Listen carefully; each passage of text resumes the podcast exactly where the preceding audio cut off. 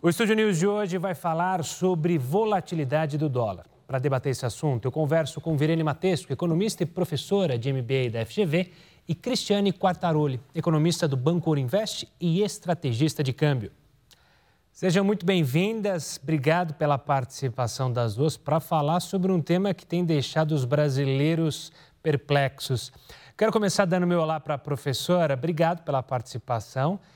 Professor, antes da gente falar propriamente dito dessa volatilidade do dólar, eu queria que explicasse é, essa decisão brasileira de ter um câmbio flutuante, né? uma política fiscal de um câmbio flutuante que começou lá atrás, em 1999, se não me engano, me corrija se eu estiver errado. Mas para explicar para as pessoas de casa, o que, que significa esse câmbio flutuante? Câmbio flutuante, né, o próprio nome já está dizendo, ele vai flutuar num movimento de desvalorização, quando a taxa de câmbio, o real, sobe, uh, passa para valores mais elevados e para movimentos de valorização, quando o real fica com menos é, desvalorizado.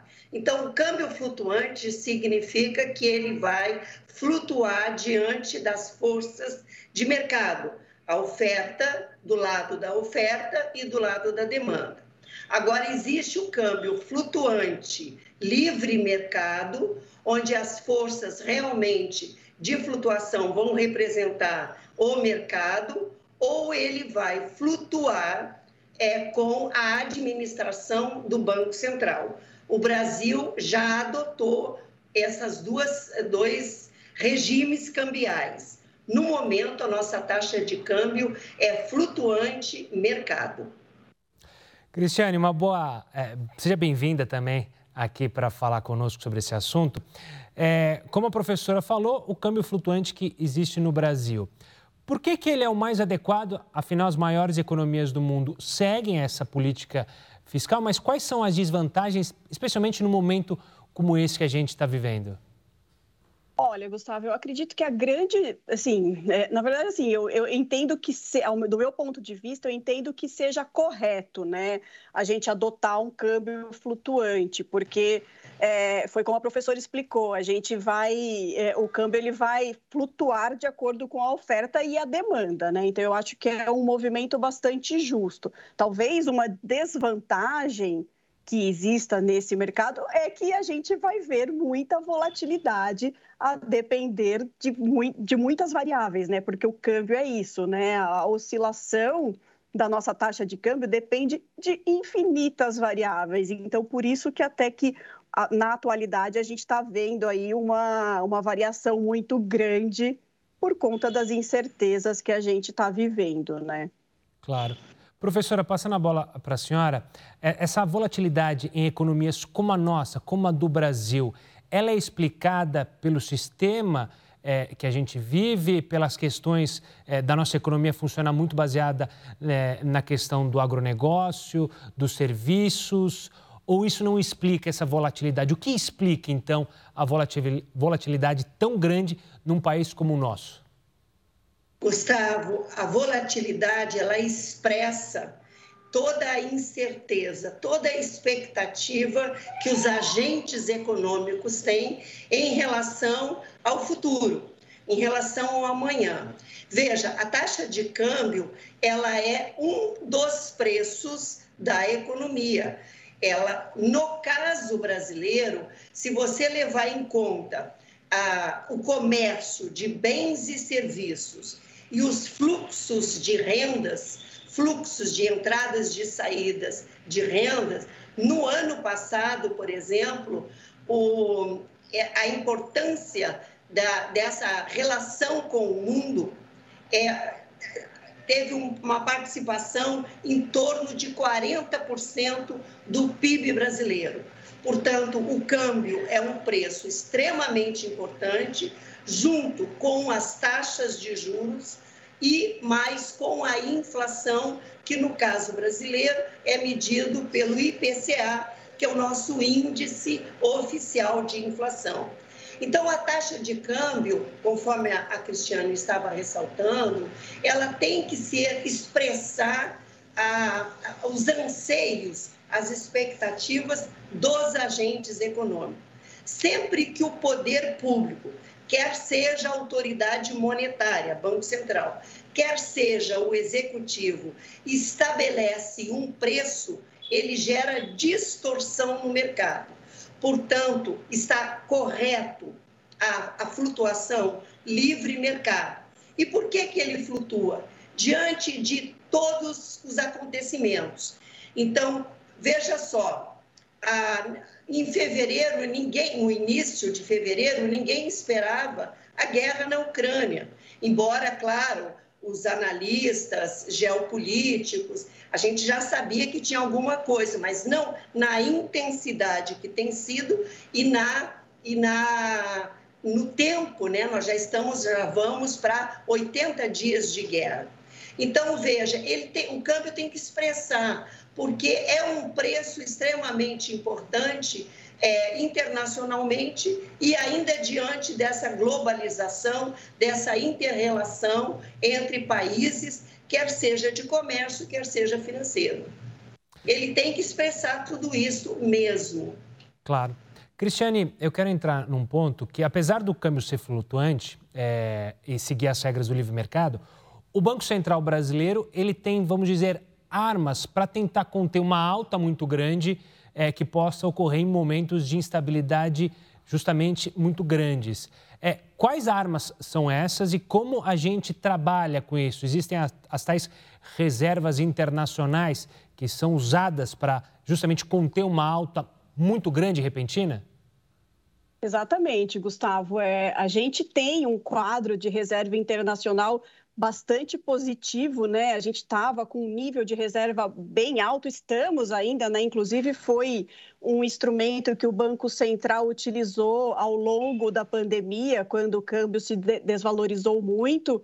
É, o que, que o Banco Central faz? Ele utiliza as reservas para oferecer swap, é, vendas de swaps no, no mercado de câmbio, né? E com isso ele consegue conter é, essa volat, essas volatilidades muito grandes. Então, é como se ele estivesse é, jogando dinheiro no mercado, né? oferecendo moeda no mercado no momento em que essa moeda estava faltando. Então, a gente tinha esse poder dessas, dessas reservas, porque a gente tem um nível elevado de reserva e o Banco Central utiliza esse instrumento para conter essa, essas grandes volatilidades. Ele, ele pode fazer isso e é importante que ele faça.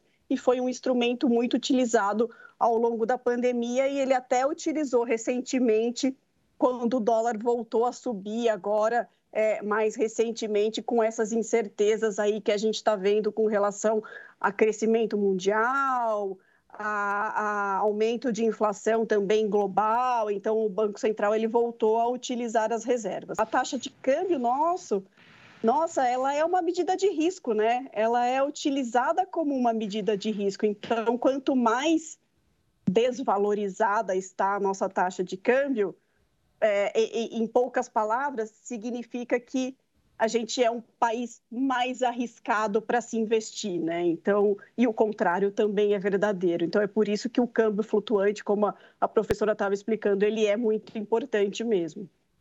Eh, Cristiane, você explicava justamente do Banco Central, ah, em muitos momentos, agir para conter uma alta muito grande do dólar na economia brasileira. Por que, que essa alta do dólar, para quem está assistindo em casa, afeta tanto a vida do brasileiro comum, não daquele que investe, não que aquele que é dono de uma grande empresa ou um acionista, mas por que, que afeta a nossa vida de, é, de ir no banco, eh, de ir no banco, não, perdão, de ir na padaria, comprar o pãozinho, uhum. de encher a gasolina? Por que, que afeta tanto isso? a gente vive num, num, mundo globalizado hoje, né? E, e, e, muitos produtos nossos, eles são é, a gente importa muito, né? Então, por exemplo, como você citou o pãozinho, para a gente produzir o pãozinho, a gente precisa do trigo. O trigo ele é vendido no mercado internacional cotado em dólar. Então, se o dólar sobe, a cotação da commodity trigo vai subir. Ou seja, o trigo que se vende no mercado vai estar mais, caro e, de certa forma, isso vai chegar para o consumidor final em algum momento. Então, é dessa forma, é via é, essa globalização que a gente vive, né? A gente, a gente importa muitos produtos, a nossa indústria ela importa muitos produtos. Então, por exemplo, para produzir um carro, a gente precisa importar o parafuso que vem da China. Então, todos esses produtos são medidos em dólar, produtos e serviços, né? E dessa forma, uma alta do dólar acaba afetando a, a vida do consumidor final por conta do repasse. Né? Claro. A gente tem sentido isso muito recentemente na questão dos combustíveis, né? é, com, com a guerra da Ucrânia, da, da Rússia e da Ucrânia, a gente viu uma explosão nos preços das commodities, tanto agrícolas quanto é, commodities é, metálicas e, e petróleo, por exemplo, e com isso a Petrobras se viu obrigada a reajustar né, o, o preço do, da gasolina aqui e a gente está sentindo, todo, todo mundo está sentindo no bolso aí. Então, é via esse repasse que a gente observa essa questão do dólar na nossa vida cotidiana. Claro. Professora, assim como tudo na vida, tem sempre o lado bom e o lado ruim, né? O lado ruim é o que a Cristiane mencionou, né? Como afeta a nossa vida, mas há setores do país que se beneficiam justamente quando o dólar sobe, né? A, a Cristiane falava das commodities, né? Muito produtor começa a vender mais para fora justamente porque o preço é, fica vantajoso. É, a gente pode citar também a Petrobras, que teve um lucro justamente porque aumentou o custo do dólar, o preço do, é, do petróleo. São essas áreas, algumas áreas sempre acabam se beneficiando com o dólar mais alto? Sempre, é claro. Com o dólar desvalorizado, as exportações são beneficiadas, né? Quem exporta vai ter muito mais rentabilidade. Ah, claro, isso tem que estar associado também com a alta dos preços no mercado internacional. Aí você tem dois ganhos, tem do preço e do câmbio. Mas, e prejudica o outro lado, o importador. Aí, conforme a Cristiana estava falando, nós importamos cerca de 80% de todo fertilizante que nós precisamos. Veja, nós somos um país de, do agronegócio. E se 80% do que nós precisamos de fertilizantes vem de fora, o custo para, plantio, para o plantio aumenta. E isso é repassado para as frutas, legumes, para os alimentos em gerais. Eu faço questão é, Gustavo, de toda segunda-feira, de manhã cedo, eu vou à feira, exatamente para perceber esse movimento de preços da economia, para poder passar uma aula muito mais né, informativa, de realidade. E é impressionante a oscilação semanal quando você está na feira, né? Então, o, a, o câmbio, conforme eu já disse, é um preço fundamental do mundo, não é só Brasil. Mas agregado a isso, né, nós temos componentes adicionais que fazem com que a nossa taxa de câmbio flutue muito mais no sentido de alta do que de baixa, porque associado a problemas de, da economia como um todo, da pandemia, da falta de suprimentos, da ruptura das cadeias produtivas, das dificuldades de transportes marítimos, da guerra, toda essa, essa discussão, lockdown agora na China novamente, nós temos ainda um componente político que vem estressando a, a, o sistema econômico e financeiro como um todo, né?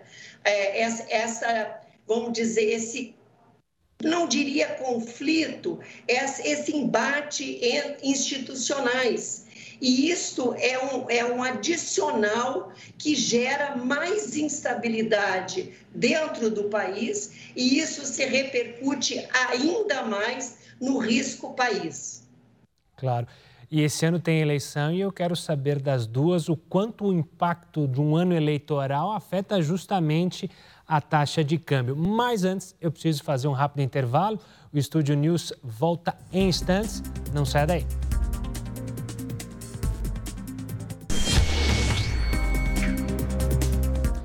O Estúdio News já está de volta e hoje eu recebo Virene Matesco, economista e professora de MBA da FGV, e Cristiane Quartaroli, economista do Banco Ouro Invest e estrategista de câmbio. A gente falava justamente sobre a instabilidade política, mas eu quero pegar um gancho do que a professora mencionou sobre a feira. Por que, que o dólar, vocês já explicaram basicamente, mas por que, que o dólar impacta na nossa inflação? A gente sabe dessa questão globalizada, mas a inflação alta também tem a ver, então, com essas variações do dólar? Veja, Gustavo, o, o, a inflação ela capta todo o movimento de preços da economia. Né? O que, que é a inflação? É a alta genera, generalizada e contínua dos preços da economia. Então, quando o combustível sobe, quando o preço do, do, do, combustível, do fertilizante, e que isso vai impactar em custos, e que isso será repassado é, para o consumidor, isso é captado pela, pelos índices de preços, que o nome já está dizendo, são índices de preços ao consumidor. É o que você efetivamente paga na prateleira. Então, a inflação, ela, ela vai capturar todos estes movimentos de preços da economia e os seus repasses. Isso que vai fazer com que a inflação, então, é, haja uma correlação, às vezes direta e às vezes não, porque outros fatores desviam, mas normalmente, quando há uma forte desvalorização cambial, a inflação está também com trajetória de alta. Cristiane, se lá atrás, no primeiro bloco, eu perguntei sobre as armas que o Banco Central tem para justamente conter uma alta repentina do dólar, também tem armas para tentar conter essa inflação alta, que seriam mexer nos juros. Isso também está tudo interligado, essas questões? Com certeza. É, a economia é, é, um joguinho de xadrez, né? É, o Banco Central ele, ele começou o ajuste, né, o, o ciclo de aperto monetário no, em meados do ano passado, quando ele viu que a inflação já estava é, com um nível bastante elevado e a perspectiva de inflação também não parava de subir o Banco Central ele sempre olha é, não só a inflação corrente, ele olha a inflação futura, né? Tanto que é, hoje o Banco Central já está mirando a inflação de 2023, né? Ele, ele já sabe que a inflação desse ano ela vai permanecer num nível elevado, até por tudo que tem acontecido recentemente, que a gente até comentou aqui. É, e com isso, o instrumento que o Banco Central usa para tentar conter a inflação é o aumento dos juros, né? Porque quando ele aumenta juros, ele reduz. É, é, a intenção é você reduzir o consumo, né? É, eu falo que é um, um, joguinho de xadrez, porque na medida que o Banco Central faz isso, ele está correto, é, é, é a arma que ele tem, mas por outro lado, ele vai de alguma forma afetar também o nosso crescimento econômico, né? Porque quando os juros estão muito elevados, é, a economia ela também acaba sendo prejudicada. Então a gente já está vindo de um ritmo de crescimento é, baixo, né? A gente até cresceu no ano passado por conta de, de base muito fraca que a gente viu na, no, no primeiro ano da pandemia mas se você olhar o crescimento que eu diria assim sustentável de longo prazo do nosso país, o Brasil ele cresce em média aí 1% ao ano, né? É muito pouco, é muito baixo. A expectativa de crescimento para o final desse ano não está nem em 1%. Então, mais um aumento de juros para conter a inflação de alguma forma também vai pegar em crescimento no futuro, né? Claro. Mas o Banco Central está agindo de uma forma correta porque a gente está com um nível de inflação muito elevado. Cristiane, é, você que tra... É, você queria falar alguma coisa, professora? Perdão. É, eu iria só complementar o que a Cristiane falou, né? É a única arma legítima que deve ser usada é o aumento de juros para conter a inflação. Mas o aumento da taxa de juros, ela também é, serve e é utilizada para a, diminuir a pressão da desvalorização cambial, porque juros mais altos atraem investidores. Exato. Atraindo investidores, a taxa de câmbio tende a é, descomprimir, né? Tende a, a diminuir um pouco essa pressão no movimento de alta. E aí vai favorecer quem importa e que vai importar a custos mais baixos.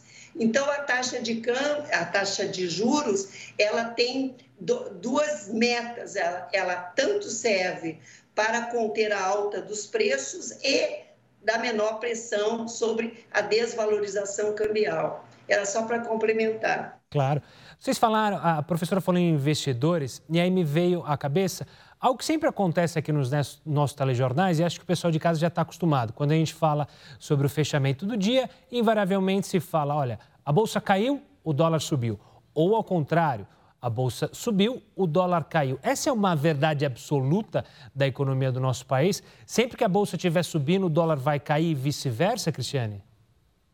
É, é, comum acontecer isso, porque é justamente o que a professora explicou, né? Quando a gente tem um movimento de alta na bolsa, o que, que isso significa?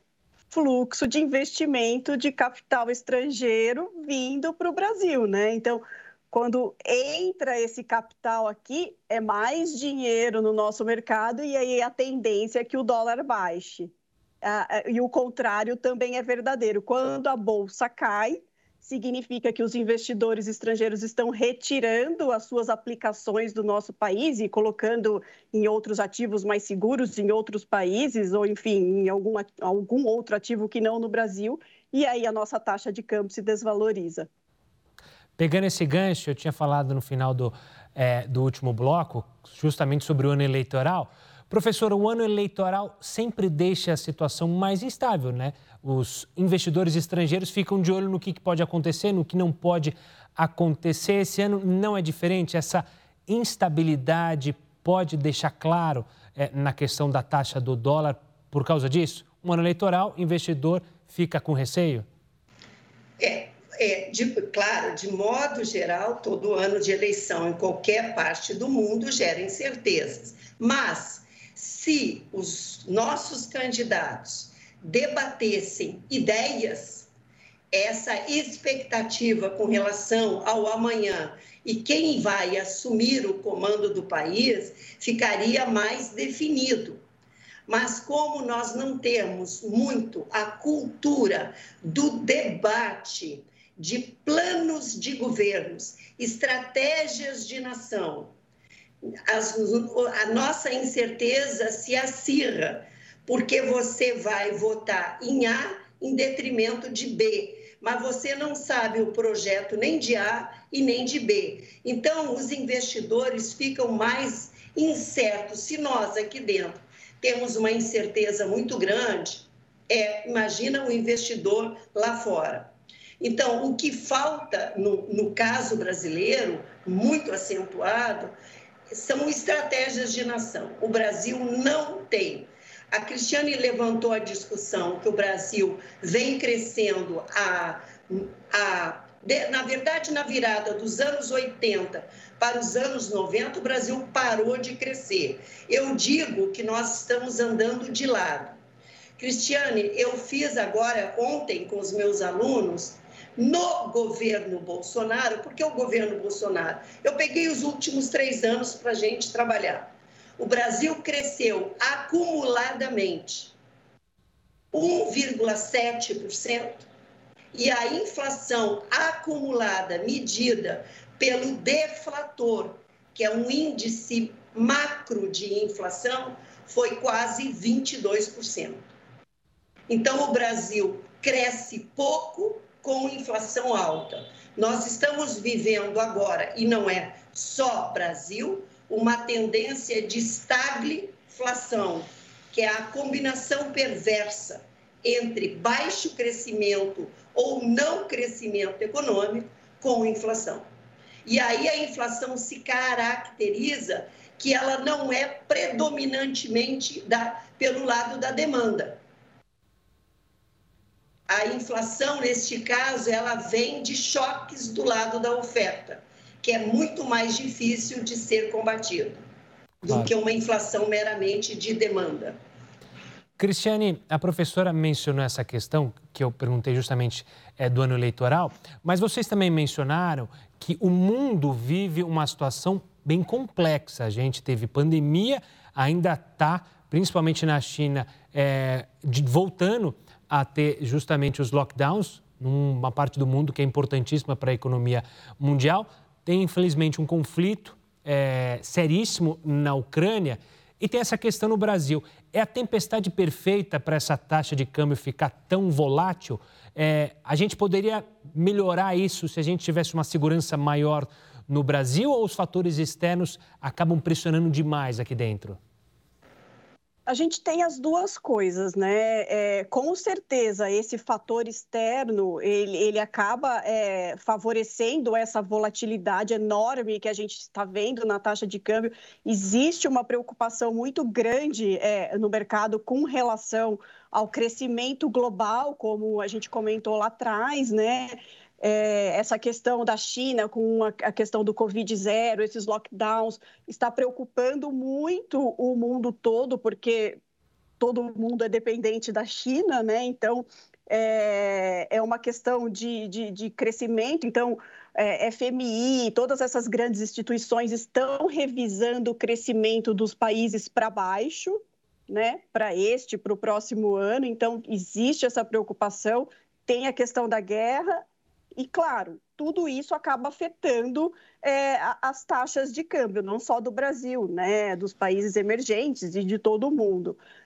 Mas a gente tem, eu acho que um adicional muito importante que é somos o Brasil. O Brasil é uma caixinha de surpresas, né? Então, como a professora falou, é, anos eleitorais eles são historicamente anos de pressão na taxa de câmbio, porque é isso, a gente tem muita incerteza, né? A gente e, e, esse ano, particularmente falando, a gente está num, num, ambiente político muito polarizado, né? Não existe é, uma alternativa. E, e, e, se a gente for pensar, é, a gente tem de um lado, é, um governo atual que, que tem uma, uma avaliação muito baixa, até por conta do que aconteceu na pandemia, e do outro lado, a gente tem um outro candidato que foi o presidente dos últimos 20 anos. Então, pensa, né? O Brasil parece que vai voltar para o que era lá atrás, assim, parece que a gente não evolui, não surgem opções novas. Então, a gente não tem, como a professora mesmo muito bem colocou, a gente não tem um debate novo no mercado. A gente nunca teve um debate muito bem estabelecido mas a gente não tem um debate novo, o que é pior. Então a gente tem muita incerteza. O Brasil ele está com a imagem muito arranhada é, diante do, do, do, do restante do mundo, diante dos investidores estrangeiros. Então eu acho que isso acaba agravando ainda mais o comportamento da nossa taxa de câmbio. Claro. Eu ainda tenho alguns minutinhos, mas eu só queria, para fechar isso, uma perspectiva justamente sobre essa taxa de câmbio para os próximos anos. Obviamente que é quase impossível cravar isso, mas a expectativa, começando com a professora, é que essa volatilidade continue, pelo menos no curto prazo, até por conta de todas essas situações que ambas mencionaram guerra, instabilidade política, mundo ainda patinando com a pandemia? É, este ano é ano de alta inflação, crescimento econômico relativamente baixo, a previsão é em torno de 1, e de alta inflação acima da, do, da, da meta, da meta superior. Uh, para o ano que vem, a previsão também é de alta de inflação, ou seja, a, acredito que a Cristiane concorde que a, a, o Banco Central vai mirar efetivamente na inflação dentro da meta só em 2024. Eu acho que o ano que vem ele não consegue. Então, voltando à sua pergunta, é ano de alta instabilidade da taxa de câmbio, da subida das taxas de juros, que vão continuar é, em ascensão. Agora, na próxima reunião do Copom, agora em junho, continuará subindo.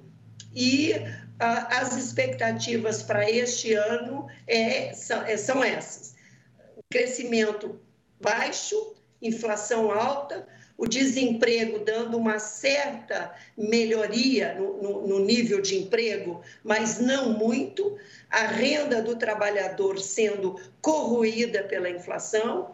Eu diria, resumiria que 2022 seria um sinônimo de tempos muito difíceis. Cristiane, quero a sua avaliação antes também da gente fazer as despedidas. É, eu concordo muito com, com a professora. É, para esse ano acredito nessa volatilidade também. Eu acho que o câmbio ele deve se depreciar ainda ao longo dos próximos meses, pelo menos até, até, até a data da eleição e possivelmente assim que passar a eleição, talvez a gente veja algum ajuste na nossa taxa de câmbio, considerando tudo mais constante. Estou falando aí agora é, ao redor do mundo, né? é, porque a gente entra meio que naquela fase de lua de mel do próximo governo, né? É como se fosse vamos recomeçar, independente de quem entrar, né? Talvez a gente consiga ver aí uma melhora, pelo menos, na nossa taxa de câmbio para o comecinho do próximo ano.